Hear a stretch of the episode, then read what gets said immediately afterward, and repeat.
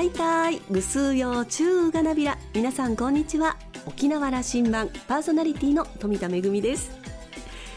12月24日国立劇場沖縄で演出作の舞台公演青い海の人魚の公演が近づいてきました。お稽古も佳境で準備も慌ただしくなってきています。ゆっくり食事をする時間もなかなか取れないんですけれどもそんな時には沖縄そばです。お店ごとにね特色のある沖縄そばですので毎日食べても飽きないんですが最近ですねフーチバーそばを食べる機会が増えています。フーチバーそばにはデトックス効果がありますよね。まああのうまくいくことだけではなくていろいろとお稽古を進めたり準備を進めたりしていくとうまくいかないこともあるし理不尽なことも出てきます。ネガティブな感情が生まれてきてしまうとそれを、まあデトックスしようという気持ちがあるのかもしれません。今日もフーチバーそばを食べて頑張ります。さあ沖縄羅針盤今日も5時までお届けいたします。どうぞお付き合いください。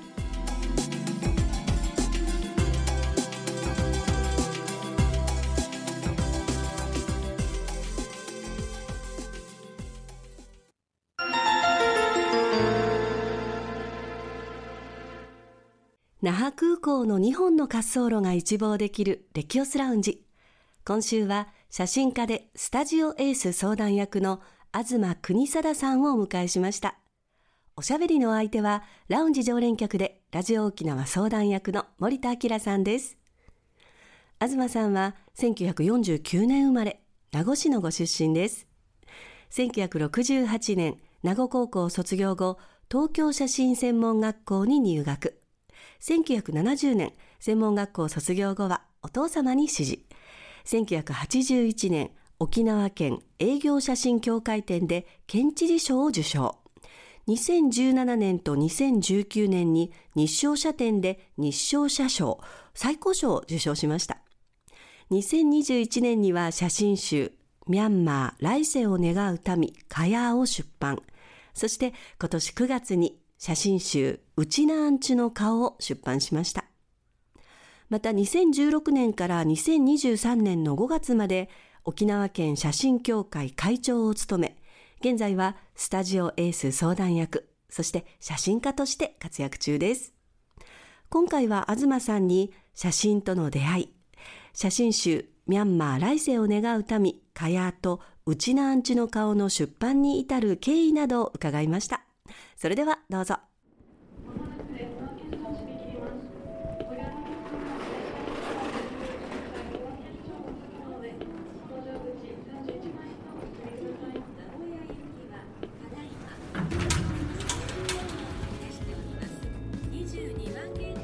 沖縄羅針盤今日は写真家でスタジオエースの相談役東国貞さんをお迎えしました。東さんこんにちは。はいこんにちは。よろしくお願いします。はいよろしくお願いします、はい、東さんは今年の5月まで沖縄県写真協会の会長を務め長きにわたり写真家としてご活躍中です。そしてこの度写真集うちなんちの顔を出版されました。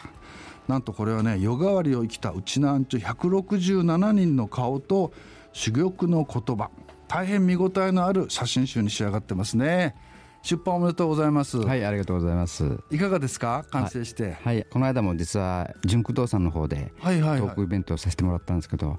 たくさんの方がねいらっしゃってその中でこの写真集の作ったという経緯なども話したんですけど、うんうん、そうですか。はい今日はねその写真集のお話を中心にいろいろ伺っていきたいと思いますのでよろしくお願いします、ね。はい、よろしくお願いいたします。さあ東さんは1949年昭和24年名護市のお生まれ少年時代はどんなお子さんだったんですか？少年時代からですね中学校高校現在にいたので私はどっちかというとぼーっと生きてる人間なんですよ。そうですか、はい、ただあのやっぱり写真に関しては父が写真館経営してましたので、はい、小さい頃からあのアインスというあ皆さんアインスというのはあんまり知らないと思うんですけど、はい、暗い部屋でそうですそうです。現像する、はい、印刷をするところですよね。そうそういうところですね。そのアインスの匂いがですね。今でも鮮明に浮かんできますね。じゃあもうお家が写真館というかそういうご商売。そうですそうです。子供の時からもう写真に囲まれてそうですね。育ったんですね。はいはいはい。なんでもおじい様も写真家だった、はい、えーと、うちのおじいさんはですね昭和6年に那覇市で開業しています。じゃあ相当古いですね。そうですね。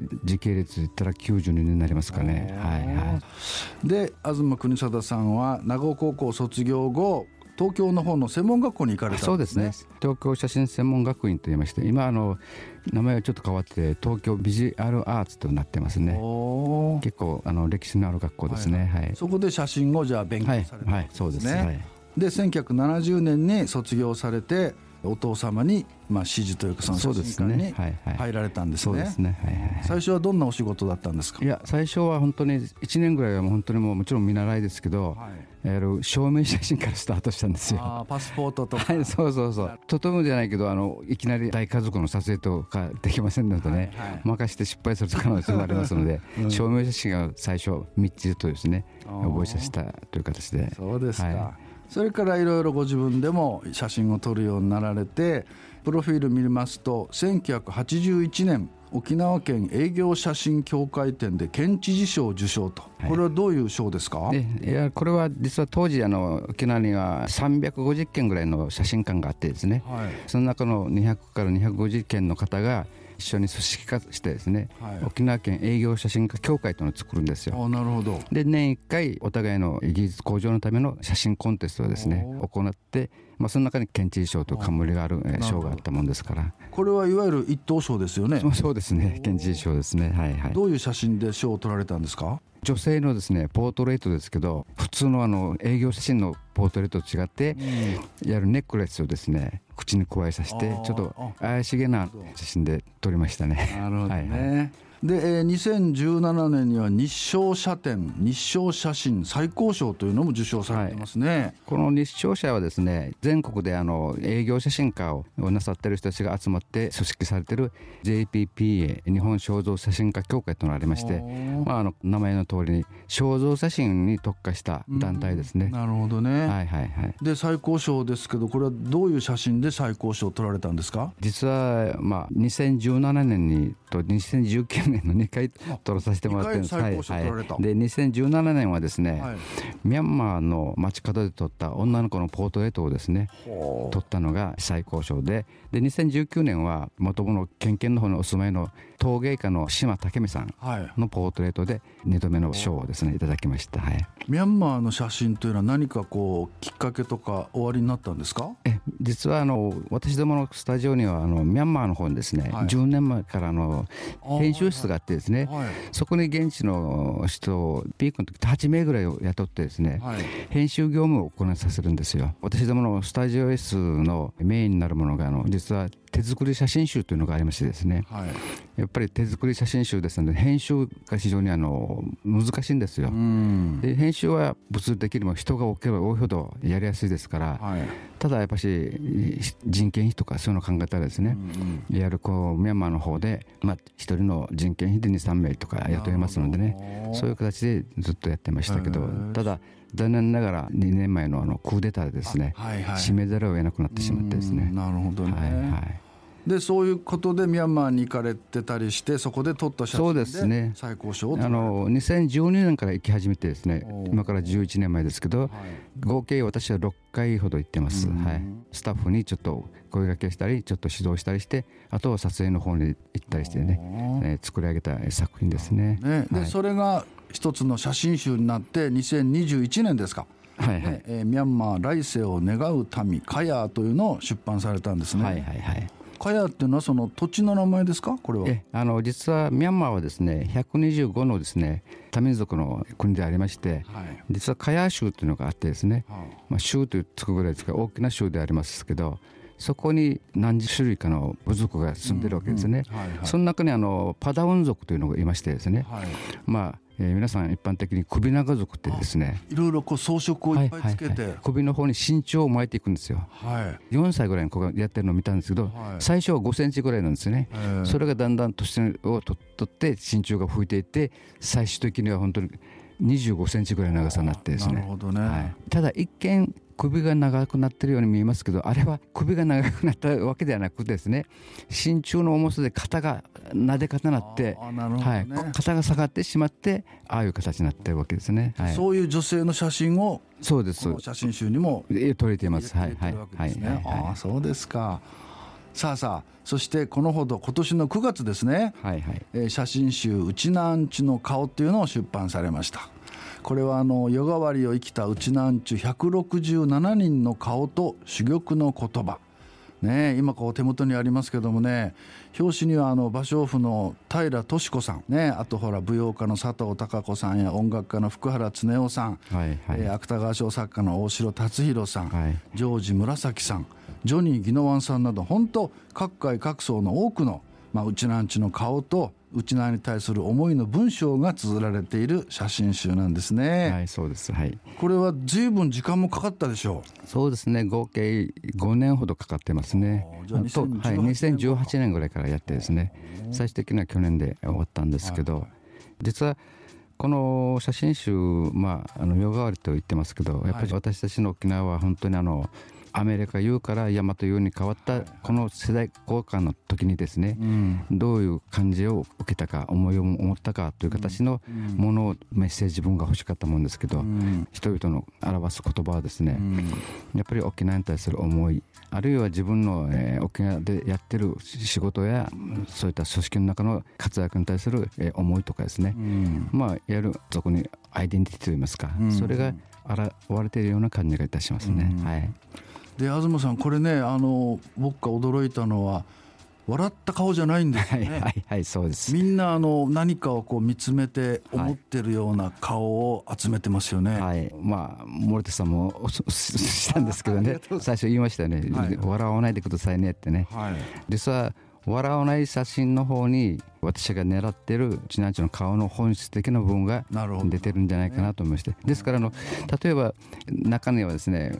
こんな顔かという人もいますよ。でもそれはやっぱりその方が感じる言葉であってやっぱり僕の中ではこの意図してる顔なんですよ。はいはい、ですからそこに笑顔を出したらですね、うん、この文章も壊れてしまうしこのうちなんちの顔というこのメッセージ文の写真集自体もちょっと弱くなる可能性があってですね。そしてモノクロですよね。そうですね。モノクロですね。カラーはですね下手にもいろんなことを喋りすぎるもんですから色を取ることによってシンプルになるししかもまた見る側に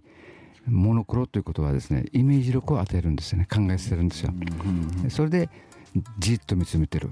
その中で隣に書いてるメッセージを見ることによって、お互いがコラボしながら膨らんでくるわけですね、うん、そういう見せ方をするために作り上げたような感じの写真集ですね、はい、なるほどね、はい、石川文洋さんがね、はいはいはい、最初の方にこう文章をずっと、はい、自分書いていただきました、ね、はい。一人一人の顔が良いよく知っている人名前だけ知っている人勉強不足で初めて聞く名前の人。普通顔の表情を並べる時は笑顔が多い私も世界で撮影した作品の中から選んで世界の笑顔という写真集を出そうかと考えていますだけど東さんは笑わない表情から沖縄を表現しようと考えました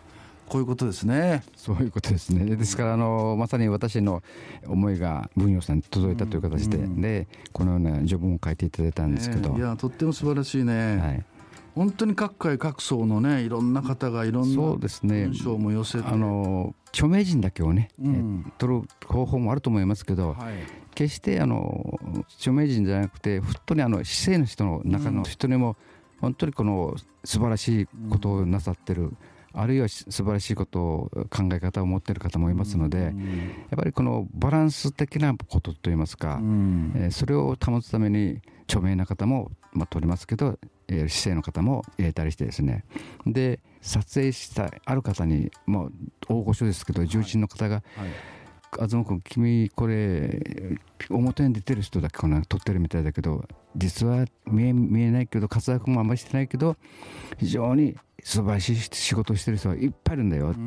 そういう人たちもボンボン取れなければね、うん、偏ってしまうよってことを言われたんですよ。はい、でそれで私もはっとあそうだなということで本当に一般の人も取ったりとかですね。なるほどね。例えばあの糸満の方に現存するサバニジェイクの、まあ、大城さんという方ですけど、はい、取りに行ったことあるんですけど、はい、その時に取り終わってどなたか紹介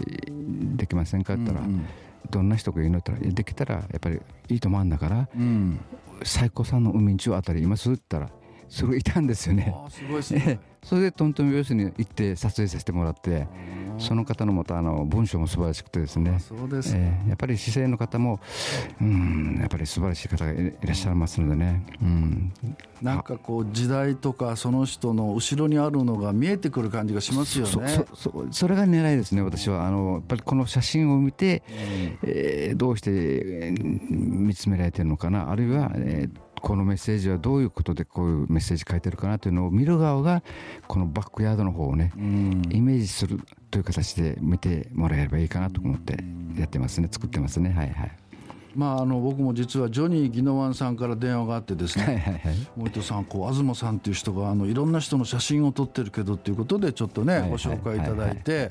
スタジオまで来ていただいてね、はいはい、写真を撮っていただいて。で、ね。はい、僕もちょっと数人紹介をしていただいたんですけどそういう形でこう広がって167人という形ですね、うんはい、当初2018年スタートした時にですね、まあ、私もあまり人脈もあのつてもないもんですから、はい、それで撮影していく中でこれもある方がですね、うん、東さんこういう人いるから紹介しようかとか言われたんですよ。その時にはたっとあそうだ、うん、紹介という方法で持っていけばね確かにあの原始的かもしれませんけど、うんうん、まあ一本釣りでもいいやという形で、お願いできますかということでこれはあの進んでいってですねですから大体において紹介で成り立ってる、ですから先ほどもお話したように私は目に見えない円でですね、仕上がってる写真集だと思ってますね。はい一番ご苦労した点はどういうとこですか？今話しました。人がですね、うん、どういう人を掘り起こすかというこのこれが一番やっぱり結構苦労しましたね。人選ですよね。はいはい人選ですね。はい。でその東さんはこの写真集でこう何をまあ訴えたいこう表現したいというふうに思われました、うん、はい、先ほどもちょこっと述べたんですけどやはりあの私たちのうちなには激動の時代を生き抜いてきた多子再々の人はいます、うん、やっぱりその人たちがその時代時代にどういうことを思いどういうことを考えてきたかいたかというのを写真とメッセージ自分で残したいなというのがあってですね。ですからこの写真集はある意味私の中では10年20年後にね、若い人がねパッと何気なく手に取ってパラッと見る形の写真集になったらいいなと思ってますね。やっぱりあの私たち沖縄はいろんな意味で、まあ、理不尽な立場に侵されてる島ですのでね、はい、それはこれからもまだまだ続くと思うんですよ、うん、だけどそういう中でお互いの先達たちがどういう考えを持ってこの沖縄に対する思いを持っていたかというのをメッセージ文を読んで写真を見てバックヤードの方をイメージする深掘りするというね、うんうん、え見方をしてもらったらいいかなと思ってますね。はい今回の写真集は本当に素敵な写真集ということでね、はい。はいはい、若い人たちにもぜひねそうですね。見てほしいと思いますね、はい。はい。はい、今日は写真家でスタジオエース相談役の東国貞さんにお話を伺いました。ありがとうございました、はい、ありがとうございました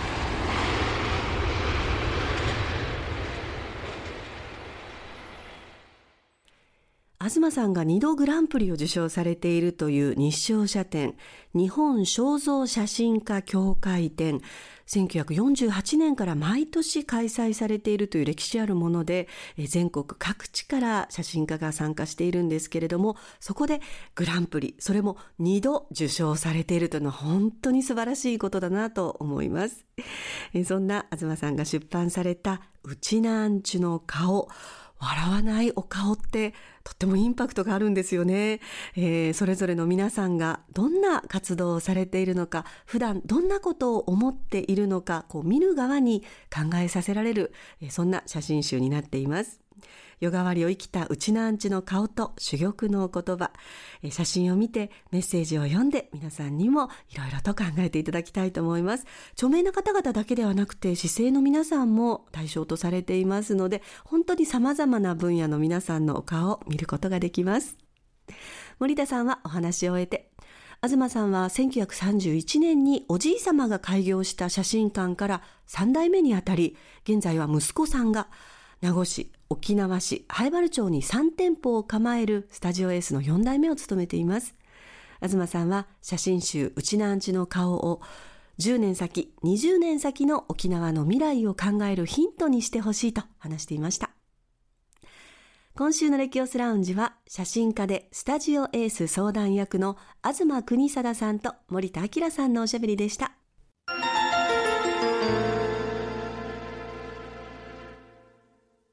めぐみのあしゃぎだよりのコーナーです。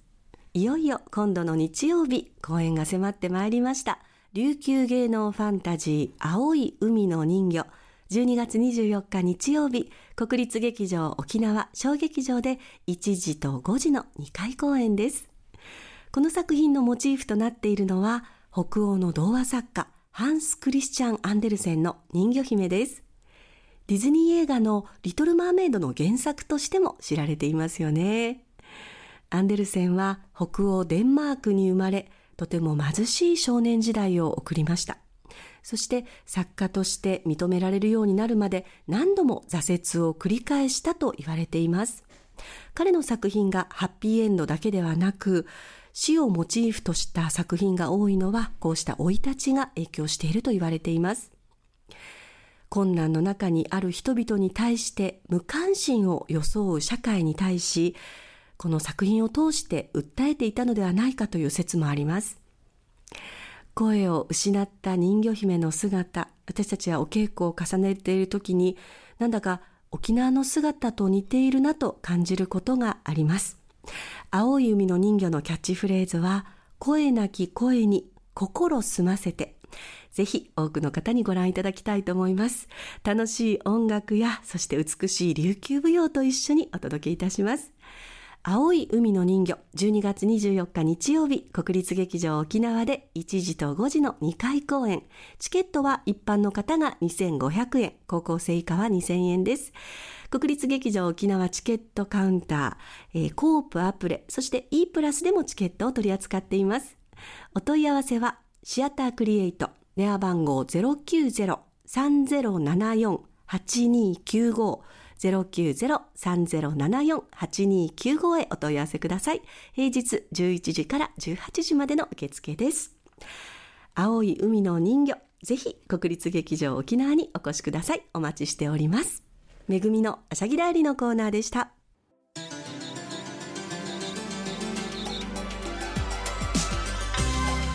沖縄羅針盤の過去の放送音源はポッドキャストでも配信中です。さらに Spotify、Amazon Music、